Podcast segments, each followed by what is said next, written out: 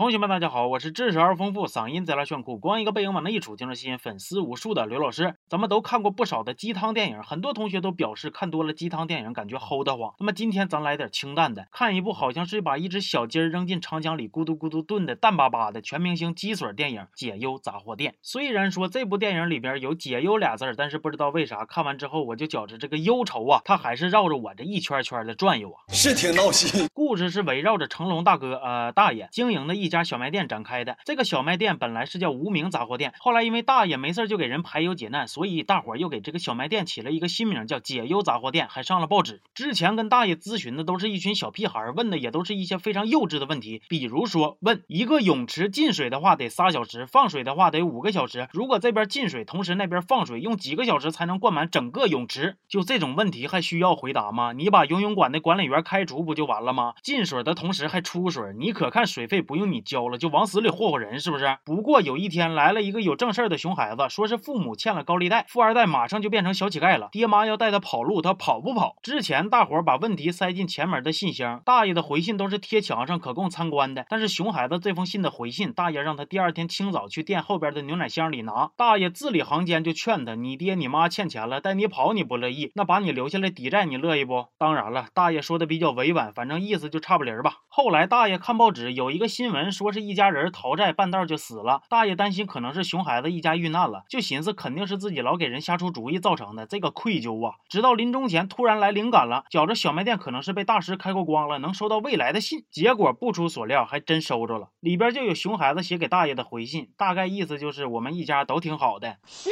总。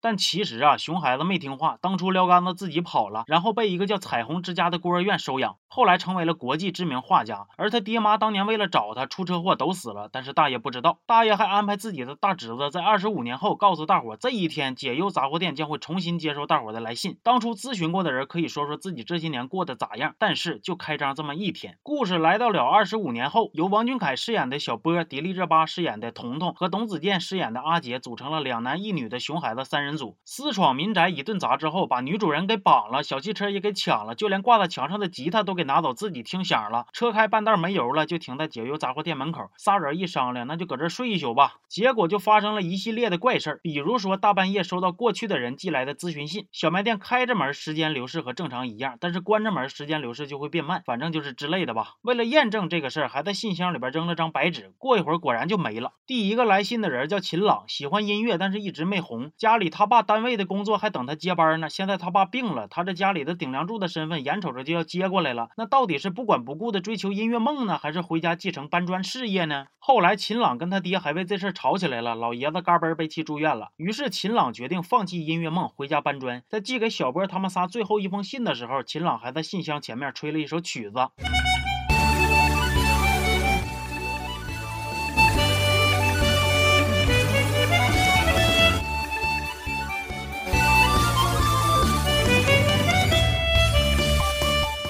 小波他仨都吓傻了，我。这 BGM 还能这么玩吗？于是给秦朗回信儿，那啥，你好好干，别放弃，将来肯定能红。秦朗听了他妈仨的，坚持了音乐梦想，结果在彩虹之家一演的时候遇上了火灾，救了个小姑娘，自己死了。后来小姑娘长大，把她当年写的歌给唱红了。所以说，能不能红这个事儿啊，四分靠才华，五分靠努力，剩下那九十一分就都得靠命了。这事儿平了之后呢，又来了一封信，是一个叫晴美的舞女，为了资助孤儿院，想挣快钱，在夜店上班，碰上一个土豪要包养她，不知道该咋着了。阿杰因为自己就是当舞女的老妈，不知道和哪个野男人生的她，于是对这事儿挺上心，让他注意点，土豪是不是骗他？结果土豪真是一个骗子。完了，阿杰他们又给他支招，炒股买房挣钱，走上人生巅峰。结果多年之后啊，晴美真变大老板了，还买下了彩虹之家，打算重建，然后资助经营。结果让小波他们仨在彩虹之家长大的孤儿误以为是黑心。老板还去他家叮咚一顿砸。电影的最后，小波他们仨收到了大爷给他们的回信，一打开竟然是公众号刘老师二五零的二维码。大爷的意思可能是扫一扫就能收获快乐吧。这个电影看完呢，我感觉自己不光是喝了一碗没味儿的鸡汤，还是一碗毒鸡汤啊。主意贼正的熊孩子在孤儿院长大，最后变成了国际知名画家。当初干舞女都能被土豪骗的小姑娘，摇身一变就变成了地产大亨。你这比那些当初让你买房你不买，今天让你干微商你不干，别怪别人挣得多，爱拼才会赢的微商广告词还离谱啊！电影改编自东野圭吾的同名小说，小说在豆瓣八点六分，电影五点一分，这还是四个编剧一起写出来的，你们可真行啊！